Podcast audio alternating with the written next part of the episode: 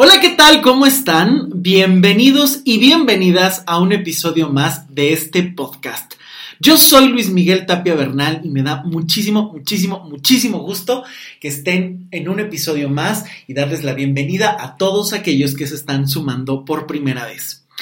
Estoy muy, muy, muy contento porque seguimos en la recta final de este 2020 y siguen los programas muy planeados, episodios muy interesantes para ir reflexionando sobre muchísimas, muchísimas cosas, el amor, el dinero y la perspectiva, sobre qué viene, qué metas viene, además de muy buenas participaciones. Si no has escuchado el podcast eh, o, o no conoces los episodios anteriores, te invito a que escuches porque hay un montón de temas muy interesantes como vivir en deuda o la crisis de los 40 que nos estuvo acompañando Ricardo Castañeda. También por ahí estuvo Blanca Velasco hablando de todos los tips y errores y todo lo que dice el cabello de nuestra personalidad. Por supuesto, también hay un super podcast con Juliana eh, Pineda que nos está hablando de cómo organizar familias y organizar espacios. También nos hemos estado hablando de temas muy interesantes como enamorarse de un narcisista, separarse de un narcisista y después del divorcio, que también estuvo por ahí Olga Martínez. Yo estoy feliz porque además hoy nuevamente tengo invitados maravillosos, mis mejores amigos me acompañan otra vez, el tercer episodio con el que están. Israel Cruz, Olga Martínez, bienvenidos. ¿Cómo están, chicos? Excelente, aquí presentes. Muchas gracias por la invitación. Sí. Fíjense que, bueno, si ustedes no han escuchado, los invito a que eh, escuchen el primero que es Lo fácil que es confundir el amor. Está ahí en alguno de los episodios pasados. Y el anterior que fue Los errores para conquistar. De verdad, dos episodios que no se pueden perder y que va a ser muy interesante que puedan escucharlos para complementar este, ya sea terminando este, ya sea previo a este, pero ahí van a tener muchísima información porque el día de hoy es un tema que me parece, bueno, no importante, lo que le sigue, que es cómo detectar un mal amor. ¿Qué tal? No soy la mejor. Ah. Lo detecté después de muchos años normalmente. Pero bueno, sí, ahí ya cuando uno es consciente un poquito. Exacto. Ya ahí uno empieza a analizar cosas y empiezan como a caer otros Así es, 20. Como dice. Olga, yo tampoco soy el mejor, pero sí soy un experto en esto. Y de verdad, es que creo que, así como lo estuvimos viendo en el primer podcast que hicimos juntos, donde hablamos de lo fácil que es confundir el amor, es cuántas dinámicas empiezas a permitir para caer en situaciones que solo te llevan al sufrimiento. Pero el día de hoy quiero que hablemos justo de cómo detectar un mal amor, porque creo que hay muchísima confusión para poder detectar desde el principio dinámicas, situaciones, eventos, respuestas, silencios, palabras, ofensas, que pueden estar ahí desde el primer momento y que no se sabe ni siquiera detectar, mucho menos reaccionar o que incluso se dejan pasar. Ya ni hablar de esas veces que es tan fácil elegir taparse los ojos y no mirar la realidad para que no te duela, para que no te quedes solo o sola o para seguir en una dinámica que lo único que hace es mantener un sufrimiento o mantenerte entretenido para seguir en la misma situación. Por eso es que quiero que hablemos de este tema y lo desmenucemos desde experiencias, desde nuestros debates y estas pláticas de amigos que de verdad no saben qué gusto y como siempre las disfruto. Y que justamente el primer episodio salió así, estamos platicando sí. un sábado, súper rico todos, y de repente les dije, esta plática está genial, y si grabamos un podcast, y bueno, la verdad es que ha sido de los más escuchados, y no saben el gusto que me da por ahí. Janet, a quien le mando un súper saludo, también me estuvo diciendo, los cortaste muy feo, sigue haciendo episodios con ellos. Mira, aquí están la segunda y tercera parte para seguir hablando de todos estos temas. Un gran saludo también a Sebas, por supuesto a Judith, que estuvo también ahí al pendiente, eh, también a Cintia, eh, María, Jaime, que me estuvieron mandando mensaje pidiendo más partes de este, y bueno, todas las personas que seguro se me está pasando, que enviaron los mensajes de esto. Pero a ver, entrando completamente en materia. ¿Cómo detectar un mal amor? para ustedes, a estas alturas de su vida, desde la teoría, desde las experiencias que han tenido, desde la forma en la que las han eh, revisitado o trabajado en terapia o con ustedes mismos, ¿cuáles son las señales más necesarias de estar alertas que pueden ser conflictivas a largo plazo y generar malos amores, infelices amores? En mi caso es ya pongo muchísima alerta cuando veo que alguien empieza a hacer todo como mi personaje perfecto. Ok. O sea, yo he detectado que a mí, o sea, detecté que en mí es muy fácil que a mí me encante un hombre cuando tiene algo que le admire, que empiece a admirarle. Muy bien. Y aparte de que, o sea, si tiene algo que le empiezo a admirar y aparte, este, él es empieza a saber mis necesidades, mm. como qué necesita Olga es muy fácil que entran y, entran de lleno.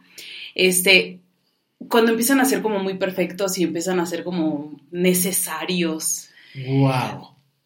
Pero creo que es un juego eh, que he aprendido a observar porque no es de que todos, ¿no? Porque luego se hacen como muy necesarios, pero digo, eh, me está ahogando. No, o sea, creo que normalmente con los hombres que he cometido el error y donde al día de hoy sé que voy directo en serio al pozo del sufrimiento es cuando son hombres que me empiezo a decir que se empiecen a hacer cargo de mí. O sea, wow, ya les empiezo a admirar, o sea, ya les empiezo a admirar algo. Puede ser, no sé, cualquier cosa. Su disciplina. Disciplina. Su trabajo. Mi último ejemplo, un disciplinado, un hombre disciplinado con su cuerpo. Eh, no era una personaje que a mí la verdad me fue, o sea, durante mucho tiempo como que estuvo ahí, ahí, pero tenía cosas que no me gustaban. Era violento, yo veía que era violento con otras personas era como en dos facetas, ¿no? Estaba con una persona hablando y, ponía una cara y cuando se iba esa persona hablaba mal de esa persona. Entonces, a mí eso me brincaba, pero yo mantenía mis límites. Sin embargo, buscó meterse, meterse, meterse, porque son buenos observadores. y, y empecé yo también a decir, bueno, doy un poquito, pero esto me empacha, porque no se compromete, tiene el control. Pero no importa, me hace sentir especial. Wow. Siempre aparentemente tiene tiempo para mí. Parece que me lee el pensamiento. Si le marco a las 3 de la mañana es, ¿qué necesitas? ¿Quieres que vaya para allá? ¿Ok? Sí, sí. Eh, necesito armar estas botas, tráemelas. Yo busco quien las arme. Wow. Ok, este, oye, ¿qué crees que necesito ir a ver mi casa porque se cayó el techo? No te preocupes, déjale hablar a mis amigos. Ok, yo lo resuelvo. Yo lo resuelvo. Yo, ok, no te preocupes, siempre hay tiempo para ti. Estas pláticas donde, wow, Olga, eres una mujer, wow. Yo decía, no, es que soy especial. Claro, claro, es que sí. soy especial. Sí, sí, sí. Y después ya empiezan a sacar como esta parte eh, del juego de la manipulación, como ya, y poder. Sí. Entonces, creo que ya cuando empiezo a notar este punto en donde digo, ah, ya les entregué todo, ya saben todo, mis horarios, mis días, o sea, ya conocen absolutamente todo y empiezan a jugar con eso para empezarme a manipular, al día de hoy ya digo, esto no está bien. Antes de entrar en este tema de la manipulación, que me encantaría incluso que le más adelante le dedicáramos hasta un programa. Pero estás hablando, es que tú empiezas con todo. o sea, nos das pero la carnita. ¿Por qué? Porque mira, aquí hay muchísimos temas. Fíjate tú, ya de entrada sabes que un mal amor normalmente tiene una característica muy importante. Van a ser grandes observadores, no de cómo compartir, sino de qué necesitas para filtrarme a través de la necesidad, para volverme necesario y a partir de ahí empezar a controlar. Es decir, me vuelvo parte de tu rutina, me vuelvo necesario en tu vida para que después dependas de mí y tome el control. Alerta, pero más grande que la sísmica. Porque de verdad esto es un elemento que es muy fácil cegarse porque está envuelto en el placer. Y ya estamos en una dinámica que es muy recurrente, que está cada vez más en crecimiento, donde justamente se empieza no porque quiero conocer, no porque quiero amar, sino porque quiero dominar. Y esta creo que ya es una dinámica que sí o sí te va a llevar a un mal amor. Inevitablemente. Estés donde estés, estés como estés, estés con quien estés. Te va a llevar a un mal amor, porque el objetivo no es cómo vamos a complementarnos desde la claridad o cómo vamos a construir desde la claridad. ¿Cómo vamos a construir una vida en pareja desde la claridad? No, es a ver quién controla y empezar por el poder y no por el amor. Eso ya está garantizado, pero a kilómetros, años luz, que va para un mal amor que vuela. Y que, ojo, lo dijiste muy importante, esto a veces no se requieren 20 años, 50 meses para determinarlo. Esto, si lo sabes observar y te conoces como todo el trabajo que tú has hecho para empezar a conocerte realmente, es muy fácil que lo puedas empezar a detectar y parar. Porque es muy seductor también. ¿A quien no le gusta que estén al pendiente de ti, que te cuiden, que estén ahí de, pero te traigo, pero yo te resuelvo, pero yo te doy, pero yo te entrego, pero yo hago, pero no te preocupes, tú eres mi reina, mi princesa, mi única. Claro que eso es sumamente halagador. Pero ¿cuál es la cuota que hay que pagar después?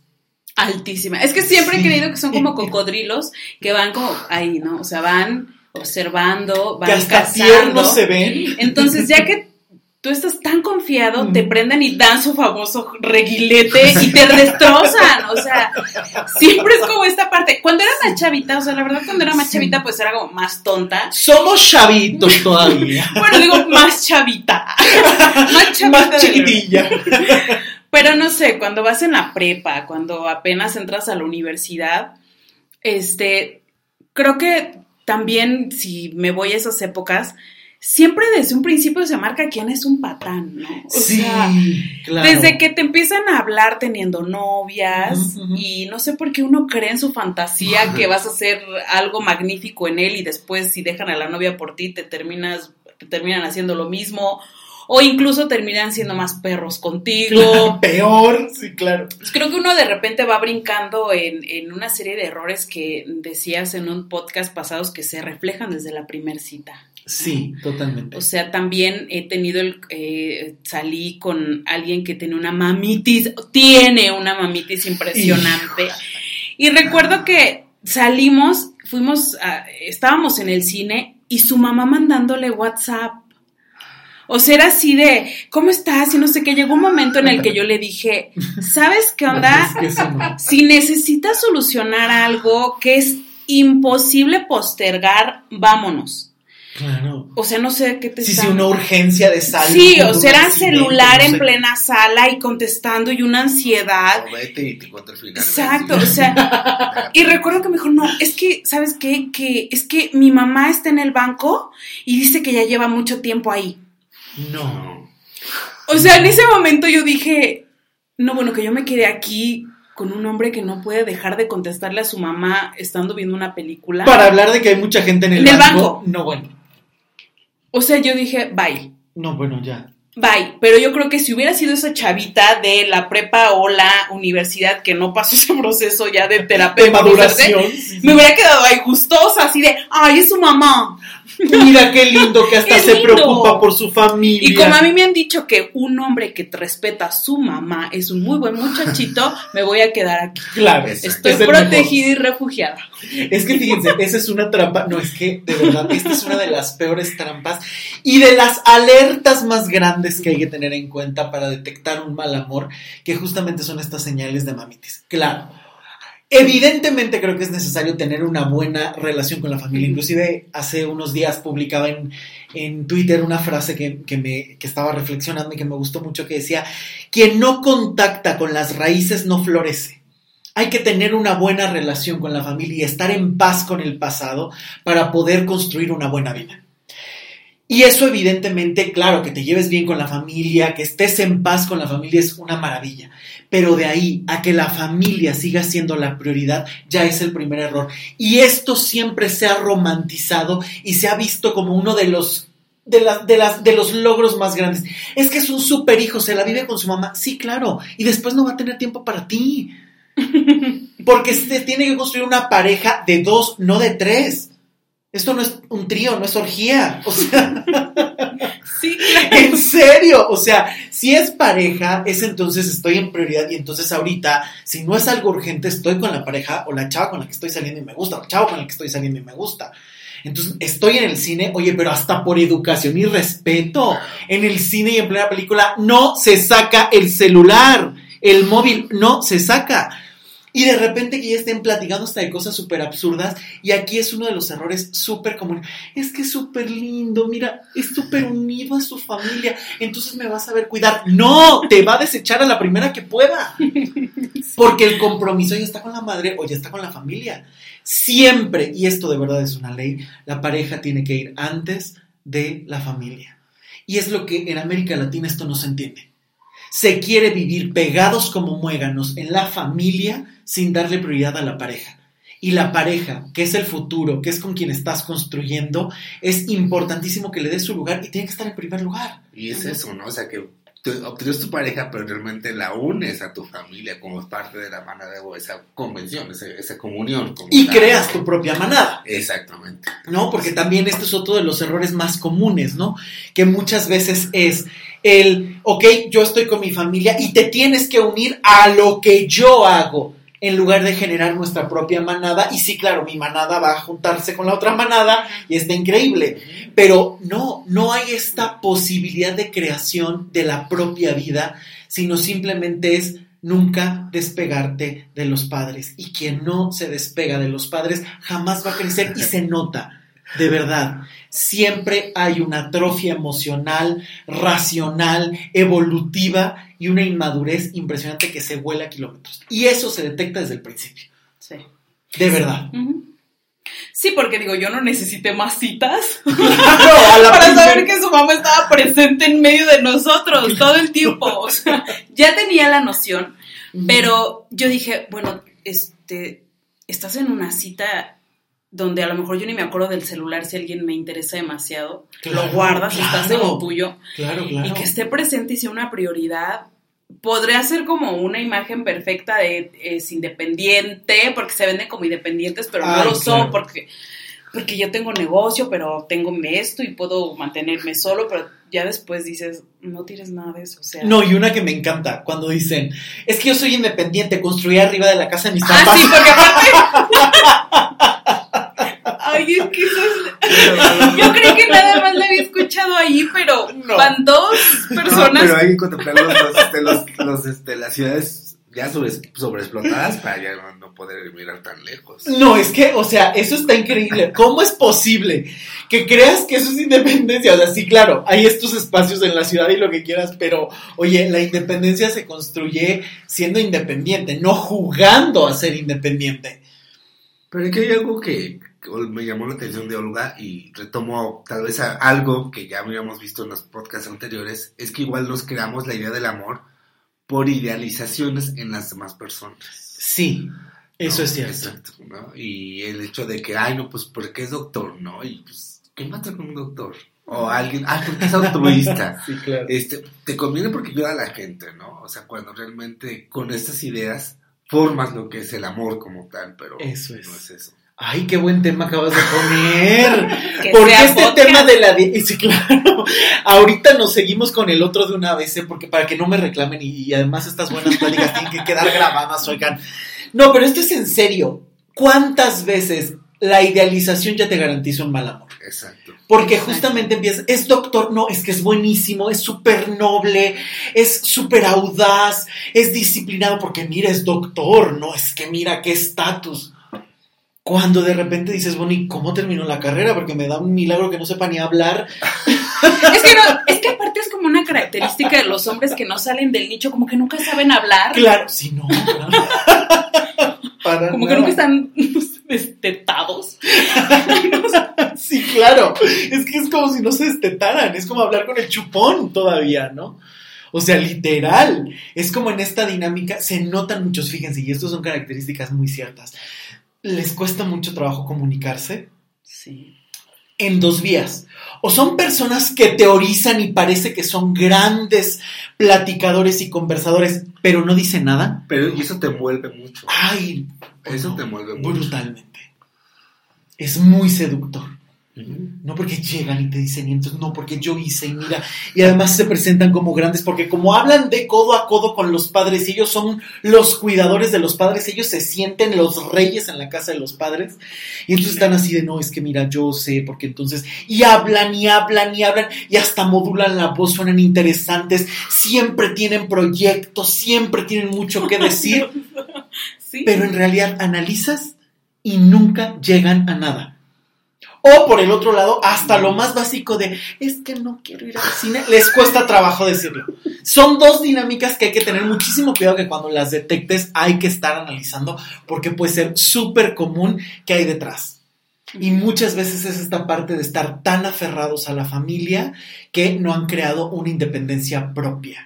Y normalmente se denotan mucho en estas dos dinámicas, ¿no? O sea, estas personas que cuestan muchísimo trabajo ser claros hasta para ir. ¿A qué hora nos vemos para el cine? ¿Si vamos a ir o no vamos a ir? En cosas tan elementales no contestan, sí, pero no, pero no sé, pero es que al rato, pero yo te digo porque entonces no sé por qué, pero espérame, porque. A ver, sí o no vamos, ¿no? O empiezan a hablar y hablar y hablar y hablar sin concretar, sin llegar a nada. Híjole, yo creo que esos son focos rojos, pero más grandes que, más grandes que la contaminación lumínica de la Ciudad de México junta. O sea, Sí, sí, sí. no, de verdad. Y este tema que tocas, Isra, se me hace súper importante porque cuando empiezas a idealizar, dejas de ver a la persona. Y el peligro de dejar de ver a la persona no solamente es perderte en un ideal, sino que bajas las armas y no ves lo que puede haber detrás. Y es que no sé si ocurre, bueno, en mi caso siento que ocurre en ese aspecto, no sé si las demás personas, que igual muchas escuchas nos están oyendo ahora, pasen por lo mismo, ¿no? O sea, el, crear esa imagen previo que nos hemos construido nosotros y depositarlo en esa persona y de ahí construir algo que pues no va a ser, o igual va a ser, pero tiene muchas cosas tras en Sí, detrás, sí, claro. Que esto es súper común, ¿no? O sea, llegar en esta dinámica de, híjole, no, pero es que esta persona es maravillosa.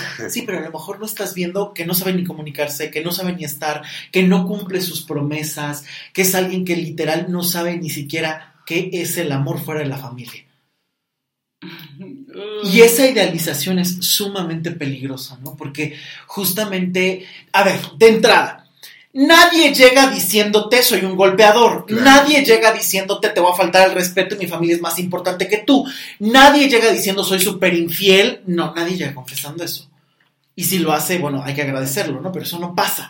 O sea, nadie llega y te dice, oye, a los tres meses te voy a estar faltando el respeto, ¿eh? A los cuatro meses ni cuentes conmigo porque mi familia va a ser más importante que tú.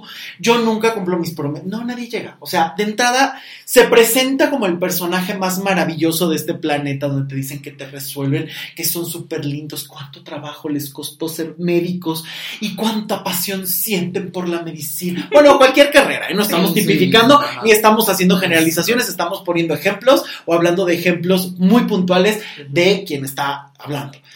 Pero este tipo de situaciones se puede dar y es muy fácil que empieces a envolverte con una dinámica. ¿Por qué? Porque al principio todo mundo muestra lo mejor.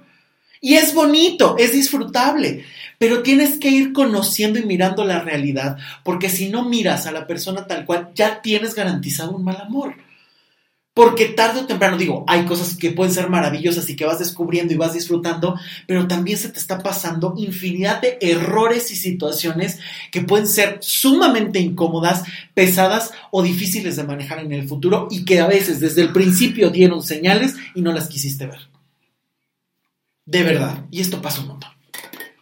Y es que yo creo que, como dice Isra, ¿no? O sea, vas con la... O sea, para empezar sales y ya vas idealizando, casi está con hijos, así yo creo, ¿no? Sí. O La no sé, cualquier cosa. Yo me veo con él en el departamento, no sé, con hijos, no sé, en un futuro. Y, y, y dejas de ver realmente lo que está mostrando, sino te sigues como maquilando y sigue ahí, ahí en la cabeza la idea de lo que yo necesito que seas. Sí, exacto.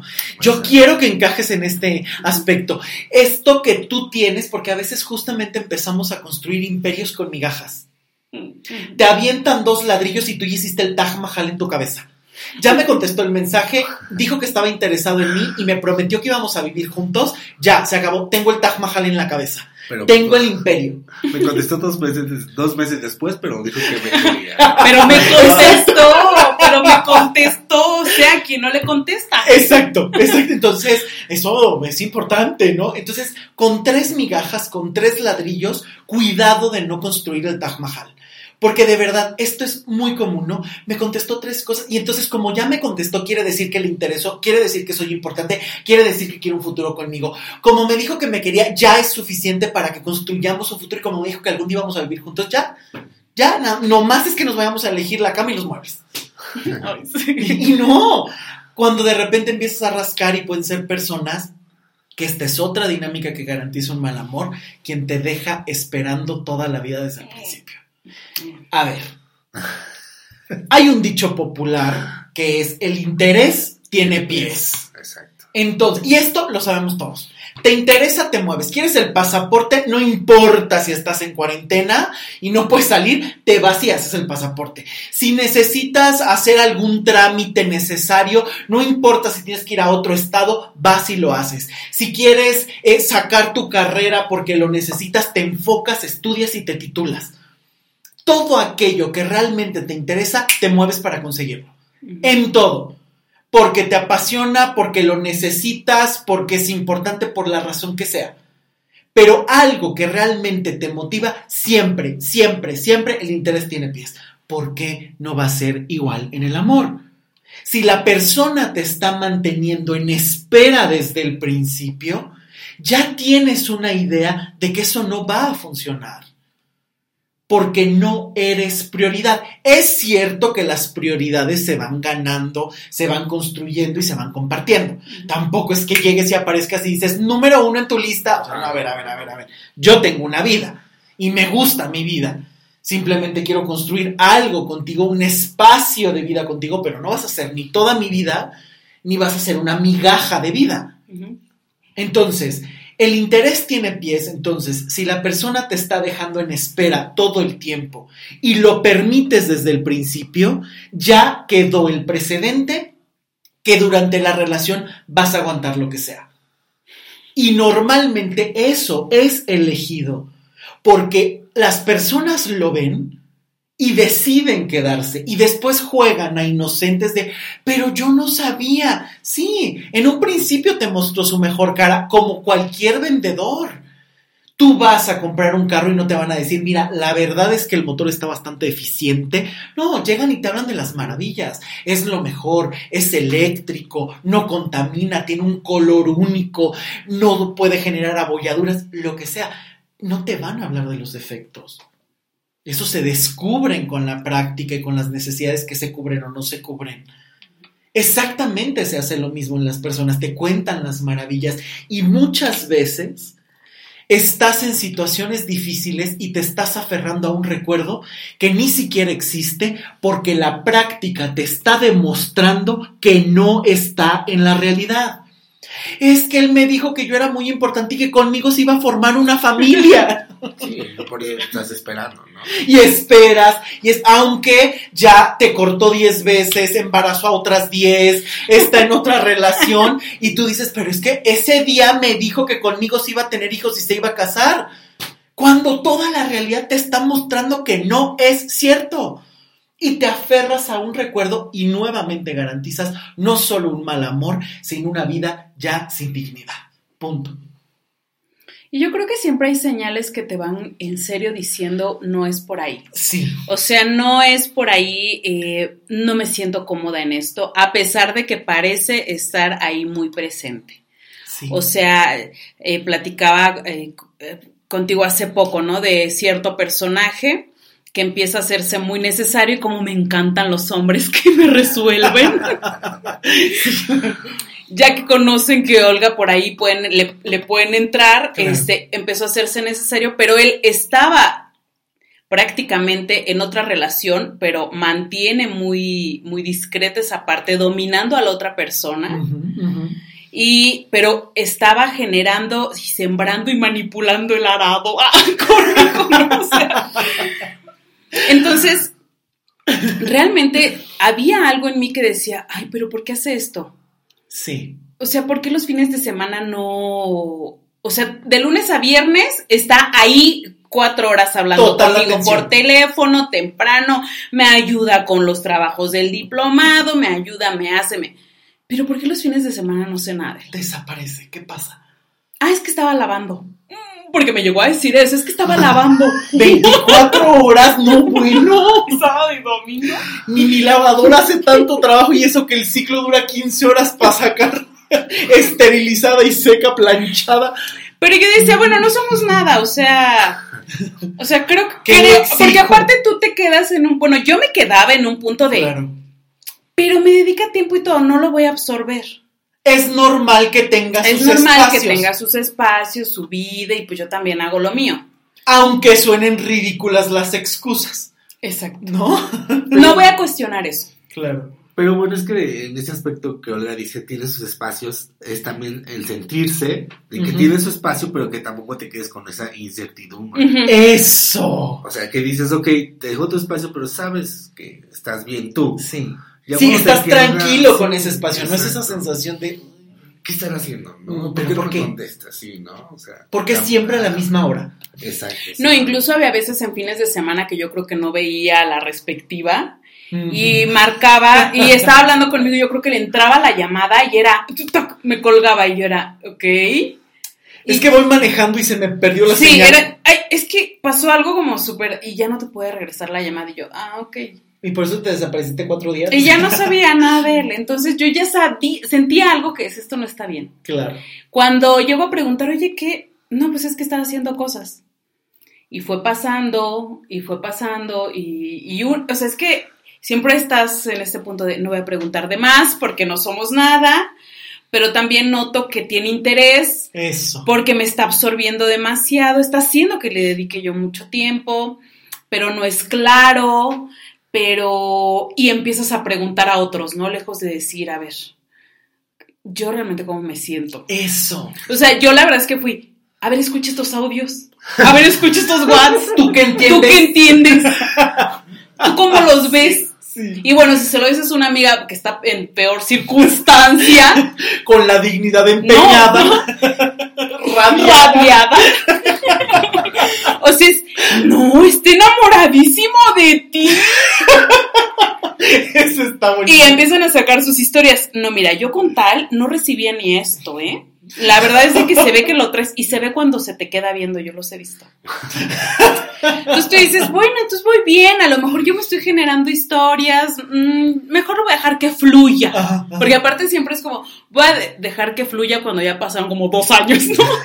Y dices, Y no fluye y nada. no terminé de fluir nada, esa persona no es clara, eh, nunca puedes hacer más preguntas porque te hacen sentir incómodos con las respuestas, Nunca son claros con las nunca respuestas. son claros con las respuestas y, y realmente nunca estás, y así se te puede pasar el tiempo. Sí.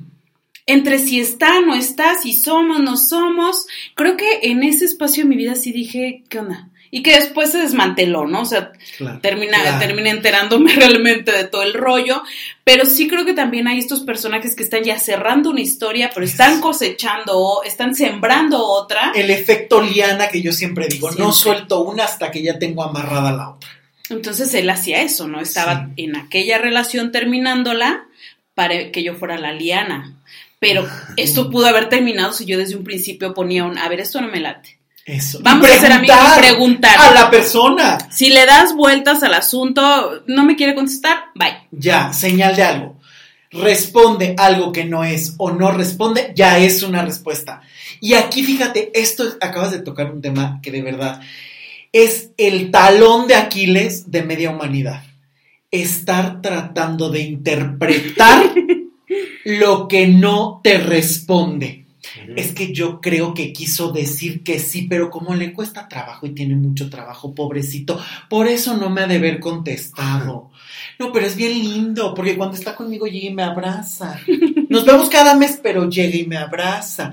O sea, estas dinámicas que empiezas a idealizar, que empiezas a cegar y que empiezas a permitir la duda en lugar de llegar, a ver, sé que a lo mejor esto te puede incomodar o porque te estoy preguntando algo que a lo mejor te puede sacar de onda, pero a mí me cuesta de repente, ¿por qué no me contestas tan rápido a veces los mensajes? ¿Por qué puedes tardar tres o cuatro días en contestarme? ¿Qué pasa? Este es tu tipo de comunicación. Ah, ok, entonces yo ya veo si le entro o no. Exacto. Ah, ok, para ti es vernos una vez al mes. Ay, no, mijo, fíjate que yo sí quiero algo más cercanito. Entonces, está genial, es tu forma, te respeto, pero no es lo que va conmigo. Nos ahorramos 10 Titanics hundidos Sí. y empiezo a lo- donde realmente quepa.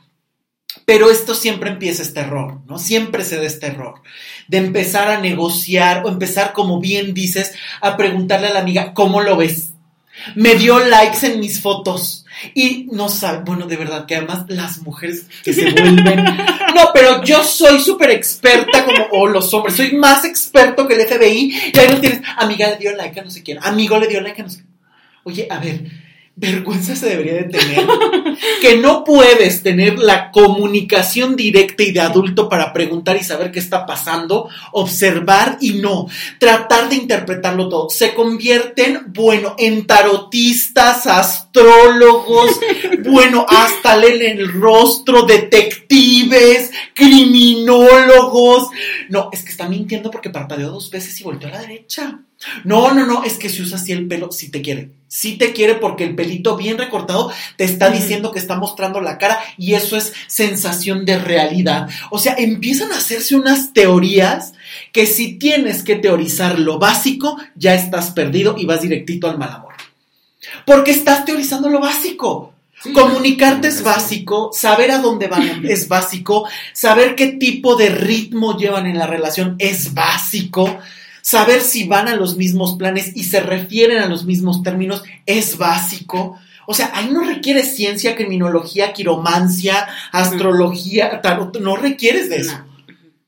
Es tan básico como preguntar qué está pasando y dejar de suponer o preguntarle a la amiga que ni amor tiene, pero le preguntas, oye, ¿cómo? Es que Ni amor propio tiene, No hay dignidad. ni dignidad no la conoce, pero tú cómo ves. A lo mejor le preguntas a ellas porque sabes que vas a estar un escalón un poco arriba y, Claro. y te van a decir lo que quieres escuchar. Exacto.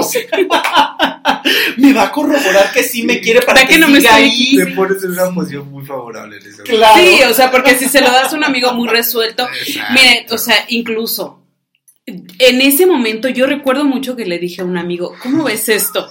Y recuerdo que ese amigo se me quedó viendo y me dijo, como hombre te digo, estás perdiendo tu tiempo. Pero ve, tú has notado cómo no sé qué. O sea, se me quedó viendo con una cara de, ¿es neta? ¿Es en serio que te estás enredando con esto? Entonces eh, seguí hablando con él y me dijo, yo una vez te voy a decir una cosa, perro no come perro. Ay, qué frase. O sea, tal cual me dijo, mira, sé que no te conviene. por-". Y yo, nada que porque aferrada y me dice, Claro. Olga, claro. perro no come perro. No estás en buen lugar. Pero fíjate una cosa interesante que dice Olga, que a pesar de todas esas señales y que luego nos las hacen ver nuestros exteriores, nos esperanzamos un poco. Claro. Ah, porque yo pasé de las amigas, ahora un hombre. Como que no necesito, a ver, tú dime tu Sí, opinión. Alguien más objetivo. Buscamos esas alternativas para ver si no, no la cagamos tanto, ¿no? No sé. Claro. Pero aún así nos aferramos a esa pequeña esperanza, a ese pequeño cambio que en un momento pueda haber, pero no, o sea, Y justamente empiezas a perder el tiempo y la vida en un pequeño cambio cuando estás viendo el gran cambio de desinterés que está gritando y te aferras a una esperanza que no existe. Porque todo el tiempo estás empezando, oye, pero es que a lo mejor él me dijo que iba a cambiar, no lo ha hecho, porque y empieza la justificación, la teoría, la Madre Teresa de Calcuta. Yo siempre he dicho, es que de verdad hasta se parece, ¿no? Que van oliendo así de, ay, aquí huele a culero, ay, aquí huele a infiel, ay, este tiene mamita, este es infiel, es drogadicto, es culero, ma- madre, Pero ¿por qué No pasa? quiero, o sea- ¿Pero por qué pasa, Luis? Porque si a pesar de que ya tenemos las señales, tanto antes, previas y después, nos aferramos y hay como esa pequeña esperanza que eso va a cambiar algún día. Yo creo que hay varios elementos. Y qué bueno que haces esta pregunta. Me encanta porque hay muchos elementos a dimensionar. Punto número uno. ¿Un adulto se conforma con poco o solo un niño se engaña con una paleta y una ida al parque? Mío. Mm, O sea, a un niño tú te lo puedes Claro. engañar con una paletita. Oye, no vamos a ir al parque, pero mira, te traje una chupa chups y entonces con esto te entretengo. Un adulto no, un adulto sabe qué es lo que está buscando, si se puede adaptar a la situación o no. El niño no, el niño está en la esperanza de, es que los Reyes Magos sí existen, es que Disney se puede volver realidad, es que quiero ser una princesa, es que yo... El niño está jugando en Sí. esa dinámica. El adulto no. El adulto dice, a ver, yo que estoy interesado, estoy interesado en tener una relación, ¿de qué tipo? Una relación abierta, cerrada, con mil parejas, con uno, ¿qué, qué quiero? Ok, yo quiero una relación para vivir con alguien perfecto. Si ese es mi objetivo, es decir, ya tengo una regla para medir, entonces, si esa regla la paso a la realidad, a lo real, a lo tangible y comprobable, no a las promesas, a lo que los hechos me están diciendo, la regla misma me va a decir si estoy en el camino correcto o no, porque me conozco, porque me respeto y porque sé a dónde quiero llegar. Pero si tú estás en el punto de, pero es que es lindo y te idealizo, error. Si estás en el punto de, pero es que me llena simples expectativas y entonces empiezo en una dinámica de juego de gato y ratón, de poder y seducción que después termina en dominio, error y mal amor asegurado. Eh, si entras en una dinámica donde es que yo estoy esperando a que paso para decidir y solamente si eso se diera todo cambiaría, estás en la ilusión infantil. Porque entonces es, si los reyes magos me traen mis patines, voy a ser feliz. Y ahí voy a salir a jugar con mis amiguitos y ser la sensación. Pensamiento infantil. Pensamiento infantil. Porque el adulto es cuando dice, sí, sé que este es un elemento importante, sé que es importante que esta persona aprenda a comunicarse o me dé una decisión. Pero, ¿qué otros elementos hay alrededor? Y esto cuesta trabajo verlo. Exacto. Cuesta trabajo verlo porque te ciegas en el querer, te ciegas en el poder o porque terminas amando por dos creyendo que tu amor va a ser suficiente para sostener una relación. Y esto ya es garantía de un mal amor. Porque para amar y para estar en una buena relación tienen que estar los dos implicados o los impl- implicados que estén en la relación. Si estos elementos no están, no puedes tener un buen amor. Yo quiero llegar al punto A y él me está llevando al punto Z. Yo quiero llegar al punto Z y ella me está llevando al punto D. No, vamos en la misma dirección. El sufrimiento está garantizado. Y eso vuelve a lo mismo. No hay que llegar a una ciencia metodológica para observarlo. Hay que estar resueltos en nosotros mismos para poder ver la realidad. Pero aquí lanzo una pregunta para todos si no me atrevo a ver a mi pareja y estas dinámicas que mi pareja me está dando y que no me convienen desde el pasado que no quiero ver, Exacto. wow. Sí. que no quiero ver de mi familia, que no quiero ver de mi pareja, de mis parejas anteriores, que no quiero ver de las parejas de mi familia, o a qué, me, a qué patrón me estoy aferrando del pasado que me hace vivir como inevitable el sufrimiento en mis relaciones actuales. Eso se puede cambiar, por supuesto, si trabajas en ti. Esto no se cambia decretando, esto no se cambia pensando positivo, esto no se cambia meditando, esto no se cambia poniendo inciensos. Aunque se cambie con la siguiente pareja. Esto mucho menos se cambia con la siguiente pareja. Esto se cambia trabajando en uno, resolviendo uno, transformando los patrones para tener la regla clara con la que vas a medir la vida. Y saber qué negocias, porque creo que aquí entramos en otro de los temas más interesantes que hace ratito, antes de entrar a grabar, ustedes me decían, pero ¿cómo se diferencia cuando hay que negociar y cuando hay que renunciar? Sí. Y creo que aquí es donde muchísimos se pueden perder. Porque muchas veces en el afán de conseguir una meta chiquita y mediocre que no te lleva a nada, estás perdiendo tu vida. Estoy esperando a que me diga que soy el más importante para él. Estoy esperando que se quede conmigo y reaccione y se quede a cuidar a sus hijos. Ahí estás tratando de negociar la dignidad cuando en realidad habría que renunciar.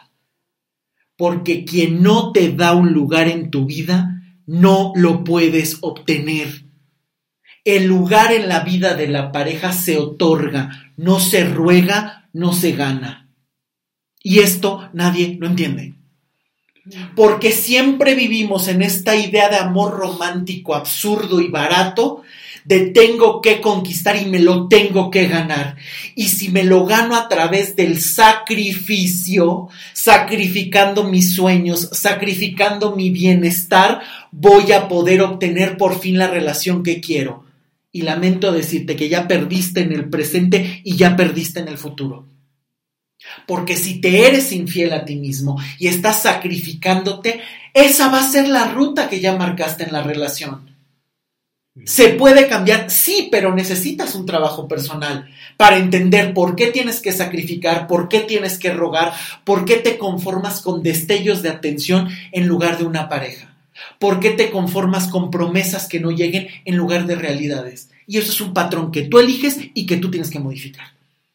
Y si no elegiste el patrón, es lo que has aprendido, pero sí puedes elegir y saber si continúas en él o te sales de él porque los malos amores también se eligen tanto estar con ellos como salir de ellos. Sí, claro.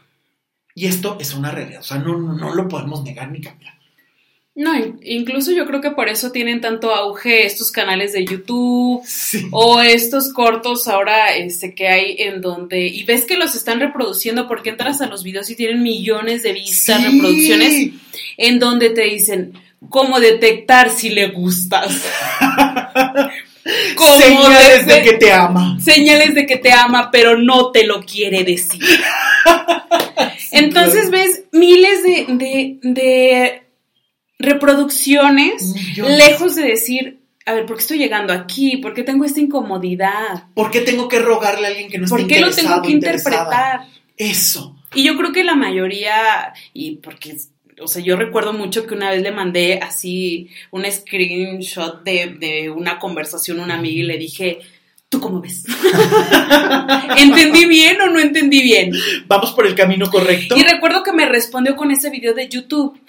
me ponía 16 señales de que le encantas, ¿no? Y yo, ok. Y lo empecé a ver y dije, güey, hizo todo. O sea, le encantas, pero pues dale tiempo. Estás exigente. Ajá. Y dije, ok.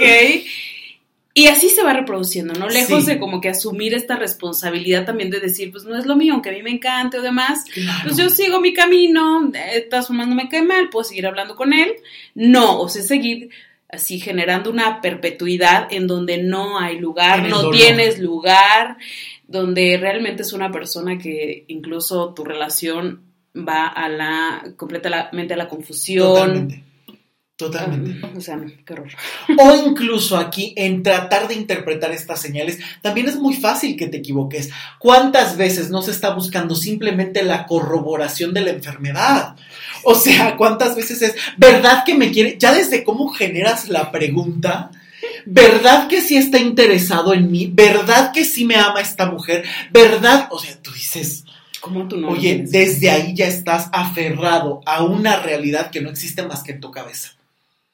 Por lo tanto, si solo existe en tu cabeza, ¿qué haces para generarla y qué haces para construirte una nueva? Porque cuando empeñas el futuro, cuando empeñas los sueños, cuando empeñas a través del sacrificio tu bienestar, ya tienes garantizada la infelicidad. Porque ni tú te la sabes proveer, tú no la sabes negociar con el otro, mucho menos al otro le interesa. Claro. Y muchas veces lo que se acepta desde el principio se convierte en el talón de Aquiles de la relación y que al no tener conciencia, por eso es tan importante a veces trabajarse, ir a terapia, conocer qué estás haciendo, porque hay dinámicas que no se ven. Sí. ¿Cuántas veces no hemos escuchado que están hablando y dando unos consejos de pareja impresionante? No, pero es que mira, o que hasta son terapeutas y no, pero es Ah, que sí. mira, entonces yo te voy a dar los cinco consejos para ser el hombre más seductor del mundo. Y tú dices, ok. Y de repente en su vida cotidiana dices, pero ni siquiera hay congruencia con lo que estás haciendo con tu vida. Ni siquiera sabes de lo que estás hablando. Es como el nutriólogo gordo que te está dando una dieta, sería una cosa por el estilo. ¿Y cuántas veces no estás esperando confiarte en estas señales que nunca van a llegar? Y bueno, ya ni qué decir de entrar en estas dinámicas adivinatorias de es un mensaje de Los Ángeles. es un mensaje que me metí a Facebook y me dijo, recuerda un buen amor. O me habló del tema. A ver, sí conoces el algoritmo, ¿no? O sea, sí conoces que si estás aferrado a conocer cosas del amor y hablar del amor o hablar de celulares, Facebook y cualquier red social es lo que más te va a presentar. O sea, sí te conoces eso, ¿no? Porque de repente empiezan con que es que entré y vi una foto de una amiga que lo etiquetó y entonces es una señal. Yo ya no lo quería buscar, pero Facebook me lo puso, déjale llamo. Yo ya no quería verla, pero pasé por el motel donde estuvimos por primera vez que de entrada dices motel. Una calidad en la relación. Una calidad.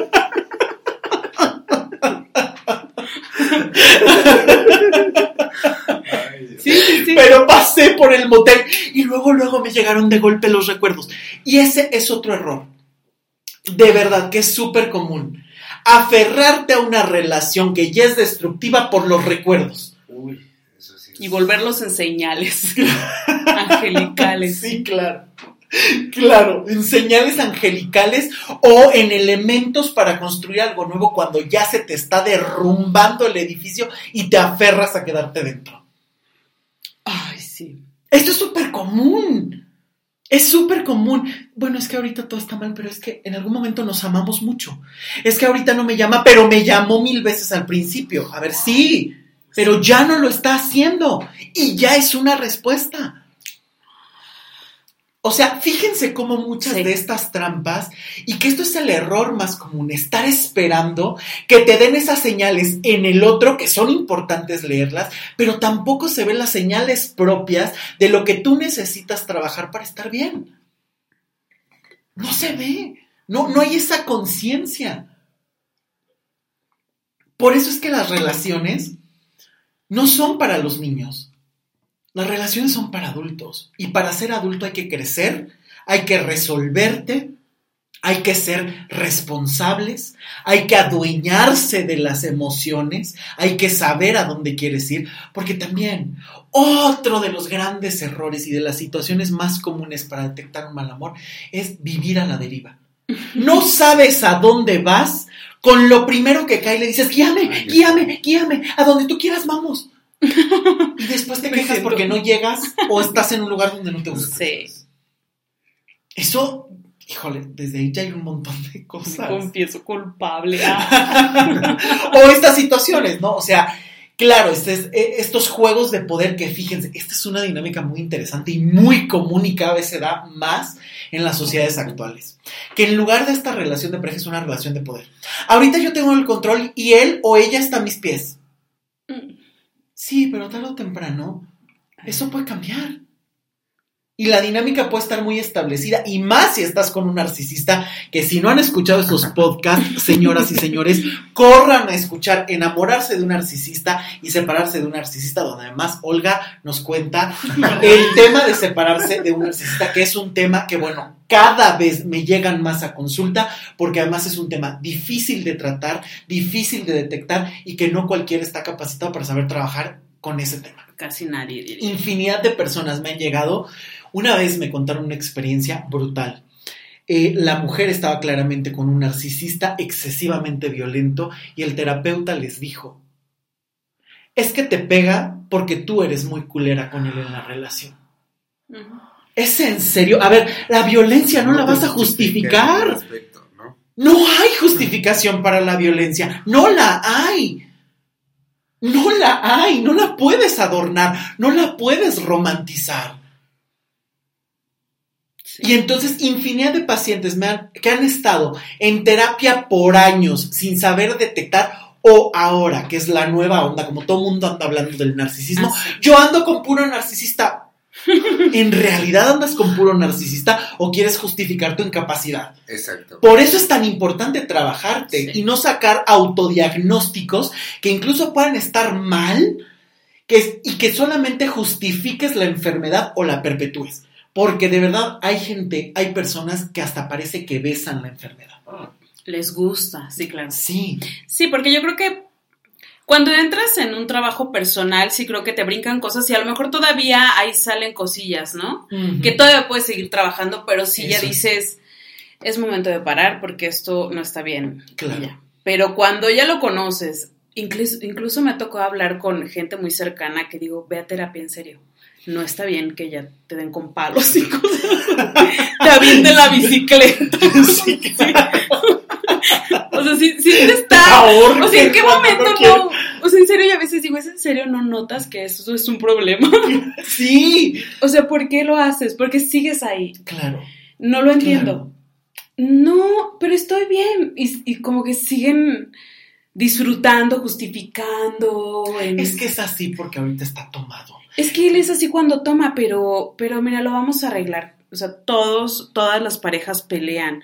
O sea, nadie es perfecto, Olga. Es que es así porque, o sea, es que cuando ella se pone histérica o se enoja de algo o le baja, es que, oye, no justifiques cosas que es normal que me pegue. No por. No es justificable. Y se empieza a hacer una justificación completamente absurda. Completamente absurda. Y una justificación que además lo único que te hace es permanecer en un sufrimiento constante. Porque dijeras tú, tenemos flashazos de felicidad, ya hay relaciones, que ya estás en el mal amor absoluto, ya te maltrata 24/7, ya le respondes mal 24/7 y todavía dices, pero a lo mejor hay algo que salvar. ¿Por qué creen? O sea, sí, yo no entiendo esta parte. Y me encanta tu pregunta. O sea, ¿por qué crees Sí. que esto se puede salvar? Uno y dos, ¿neta no te das cuenta de la enfermedad? No.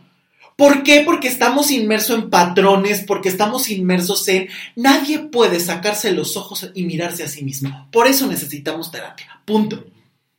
Por eso las personas necesitan terapia. Porque nadie puede sacarse los ojos y mirarse a sí mismo. El terapeuta te tiene que acompañar justamente a descubrir esos procesos que en soledad no vas a hacer y que simplemente vas a estar como hámster corriendo en la misma rueda, cansado, pero sin salir de ahí.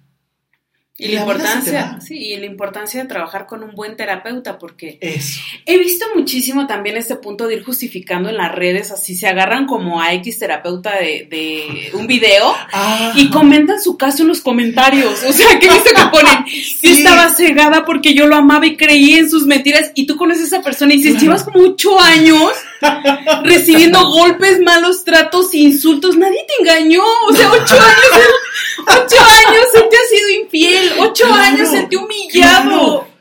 Claro. Y- pero lo ponen en rosa y yo estaba cegada de amor y creí una vez más en él. Gracias por tus consejos. y o sea- sanar con un like, un comentario o hasta platicar. A mí también me pasó lo mismo, amiga. Te agrego a Messenger y simplemente compartimos quién sufrió más. No vas a salir de ahí.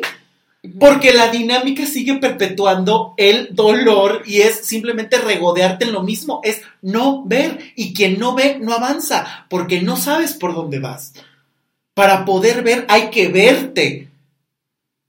Si no, no hay salida. Pero esto es cierto.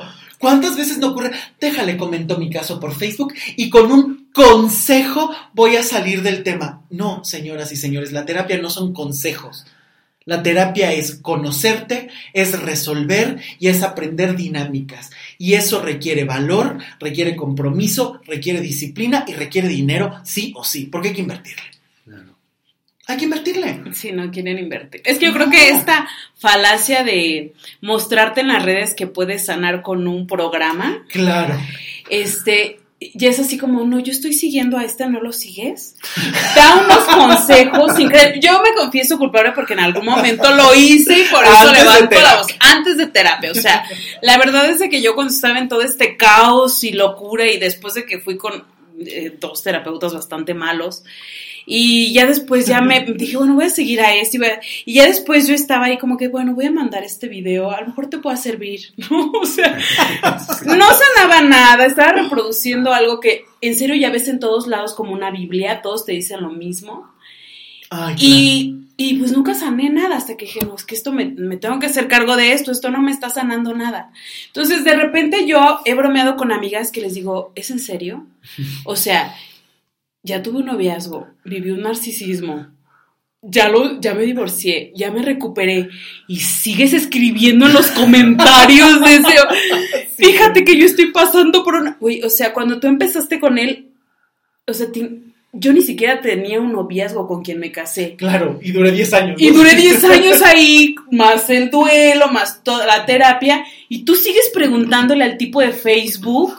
Que ni te pela que ni te pela. Y que aunque te pelara, ahí no vas a encontrar respuesta. ¿Cuánto tiempo se pierde en la mentira? Claro. En la no solución, en no encargarte, o sea, sí es muy O en estar teorizando siempre ideas y cosas.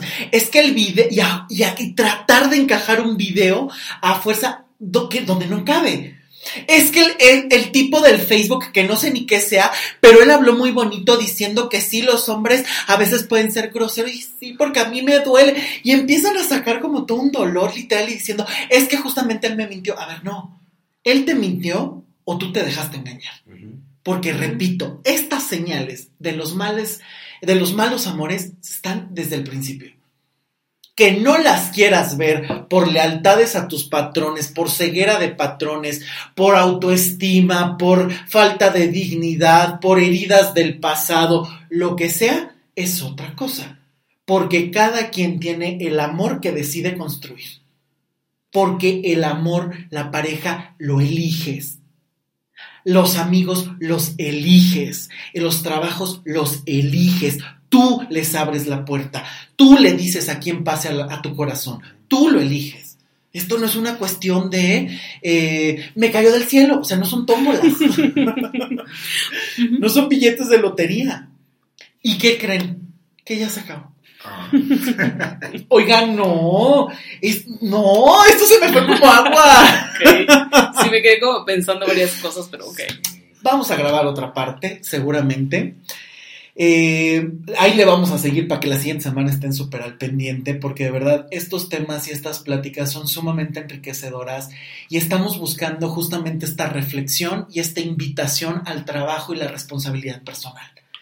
Que estos podcasts justamente lo que están buscando es presentar otras perspectivas, relacionarte de otra manera con la realidad, pensar de otra manera, sentir de otra manera, pero inevitablemente si necesitas hacer un trabajo, le tienes que entrar por ti mismo, por ti misma. Eso no se puede postergar.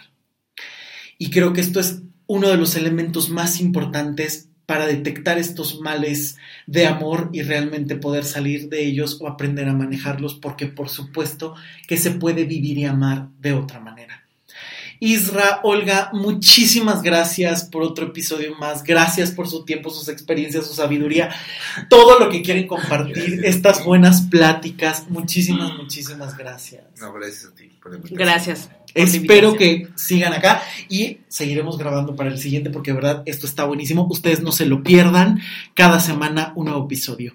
Y por supuesto, si necesitas cualquier información sobre las terapias, visita mi página luismigueltapiavernal.com. Ahí hay artículos, por supuesto, ahí vas a encontrar todos los podcasts. Sígueme en Spotify, sígueme en Apple Podcast y por supuesto en mis redes sociales, Luis Miguel Tapia Bernal. Nos escuchamos la próxima semana para empezar a construir algo completamente distinto porque se puede solo si quieres. Nos escuchamos el próximo jueves. Que estés muy bien. Chao.